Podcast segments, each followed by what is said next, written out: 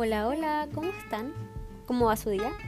Me presento para nuestros queridos oyentes. Mi nombre es Amy Crawford y bienvenido a Tu Podcast.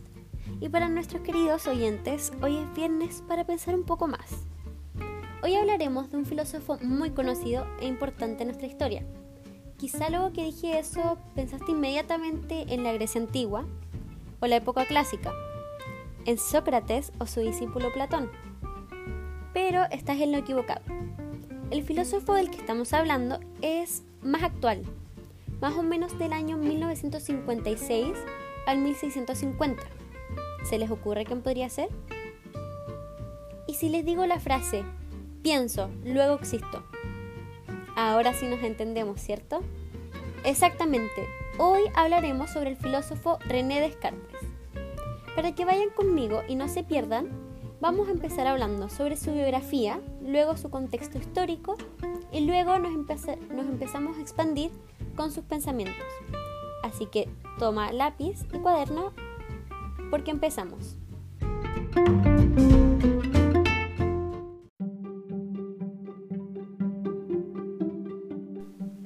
René Descartes nació en La Haye, Francia, en el año 1956.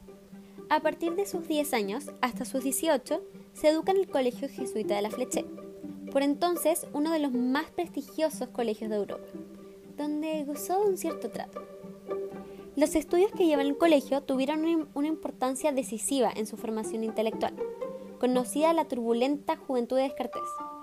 Las huellas de tal educación se manifiestan en toda la ideología filosófica de este sabio.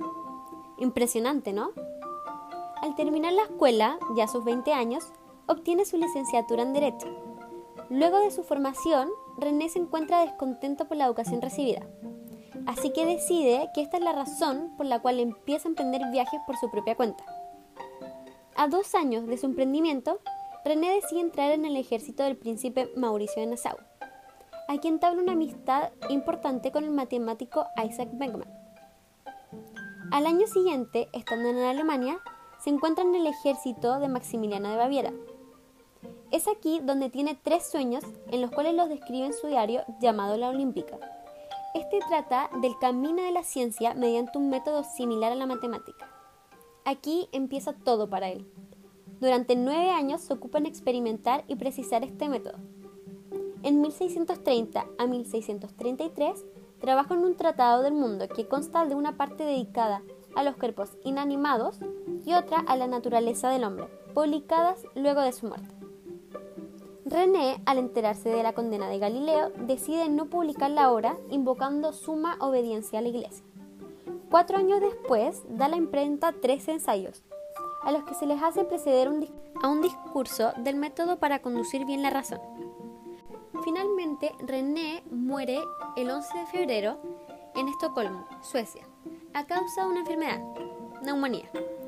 Aunque hay una teoría que dicen que no murió por la enfermedad, sino que fue asesinado por un capellán conservador llamado Franco Biogué, con quien solía René confesarse durante su estancia en Estocolmo.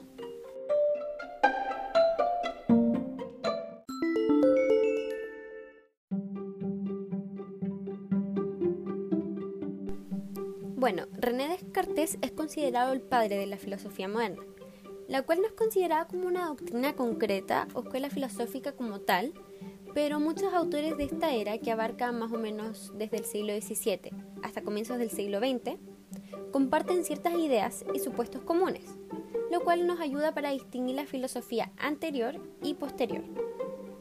Particularmente, Descartes es el padre del racionalismo. ¿Qué es el racionalismo? Es una corriente o escuela filosófica que se basa en papel de razón para la adquisición del conocimiento. Esta supone en contraste con el empirismo, el cual resalta el papel de la experiencia y percepción, en especial a través de los sentidos. Pero primero hablemos un poco de su contexto histórico, porque ocurren muchos cambios, antes de profundizar en su filosofía, pensamientos y métodos.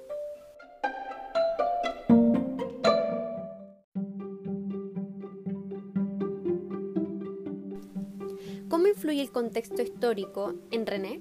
Pues bueno, René vivió en una época de grandes cambios. Durante su tiempo, la Iglesia se dividió debido a la reforma protestante de Martín Lutero. La reforma, a grandes rasgos, tuvo su origen en las críticas y propuestas con las que diversos religiosos, pensadores y políticos europeos buscaron provocar un cambio profundo y generalizado en los usos y costumbres de la Iglesia Católica. En torno a esto se generan múltiples conflictos entre católicos y o protestantes. El ámbito de la religión se limitó. La Biblia dejó de ser el libro que portaba todas las respuestas, a lo que se suma una revolución científica. Descartes fue un importante protagonista. En esta revolución surgieron nuevas ideas en ámbitos como la física, astronomía, biología y química las cuales transformaron las visiones antiguas y medievales sobre la naturaleza y sentaron las bases de la ciencia básica. Todo esto significó una etapa de gran inestabilidad intelectual, en el que la gente no sabía en qué podían creer y qué no. La ciencia que creían verdadera resultó no serlo, por lo que aquí tenemos uno de los primeros indicios que explicarían la filosofía de Descartes, en especial la duda metódica.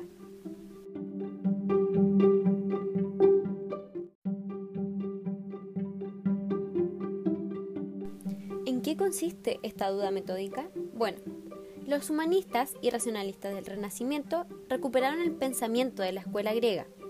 Sin embargo, Descartes rechazó las ideas de la antigua Grecia y buscó reconstruir la filosofía y la ciencia desde sus orígenes debido al contexto. Trató de encontrar un primer principio evidente a partir del cual desarrollar su filosofía. Para ello, utilizó el método que mencioné, la duda. Descartes propone dudar de todo, especialmente de la información que recibimos a través de los sentidos, ya que estos pueden engañarnos fácilmente. Esto literalmente explica lo que su rechazo por el empirismo. A partir de esto surge su primera certeza. No se puede dudar de que esté dudando y por lo que tanto pensando a su vez.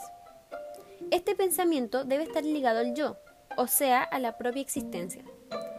Aquí nace la frase más conocida por nosotros, cogito ergo sum, pero más conocida por pienso, luego existo.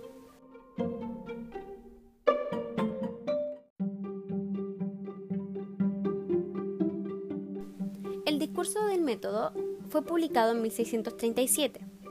Esto marca el antes y el después de René porque es algo muy importante.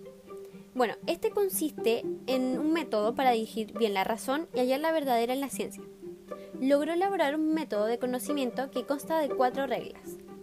La evidencia, el análisis, la síntesis y la numeración. En primer lugar, la evidencia. Propone solo considerar como verdadero aquello que se me presente como claro y distinto. Con claro, Descartes se refiere a algo que se presenta directamente a nuestro entendimiento sin intermediarios que puedan conducirnos a un error. Un ejemplo de esto sería la matemáticas, a lo que nuestro filósofo era aficionado. Estas son exactas y por lo tanto, según Descartes, son claras, a pesar de que él al principio no se fiaba de estas y por completo. Además de claros, los saberes deben ser distintos, lo que significa que sean simples y nítidos. Saberes que no se puedan conducir con otra cosa, esta regla está muy ligada a la duda metódica de la cual hablamos. La segunda regla es el análisis. Este consiste en dividir nuestro objeto de estudio en menores partes posibles para así resolverlo y estudiarlo de mejor manera. En tercer lugar, la síntesis se basa en conducir con orden los pensamientos, comenzando por los objetos más simples y fáciles de conocer, y entender para nosotros poco a poco hasta saber lo más complejo, dando lugar a una cadena de argumentos y, racionalismo que van de lo más sencillo a lo más compuesto, procurando no perder la lógica. Y por último, la cuarta, enumerar, consiste en enumerar y revisar los pasos individuales que hemos dado. Así nos aseguramos de no haber cometido ningún error en el, en el procedimiento de razonamiento y conocimiento. Luego de crear el método, Descartes lo aplicó al saber tradicional.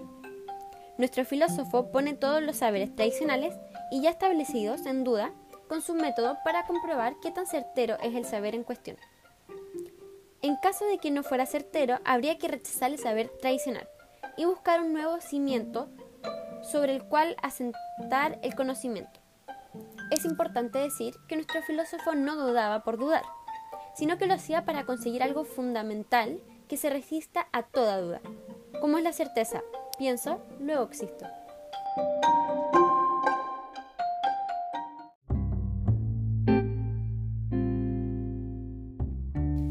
Lamentablemente ya vamos terminando, pero decirles que espero que hayan entendido todo sobre René Descartes, cómo influye el contexto histórico en personajes tan importantes, cómo son las posturas, y decirles que no solamente hay un filósofo, que sería René, hay miles en el mundo y todos tienen su toque, lo suyo, lo especial. Espero que busquen más información sobre otro filósofo para saber más sobre su conocimiento. Y por último, en el nombre del francés, sobre el cual hablamos hoy día, los invito a dudar y seguir cuestionando lo que nos rodea, como no solo Descartes, sino que la filosofía nos ha propuesto. Y pregúntense, ¿qué puedo conocer con certeza? Gracias, adiós.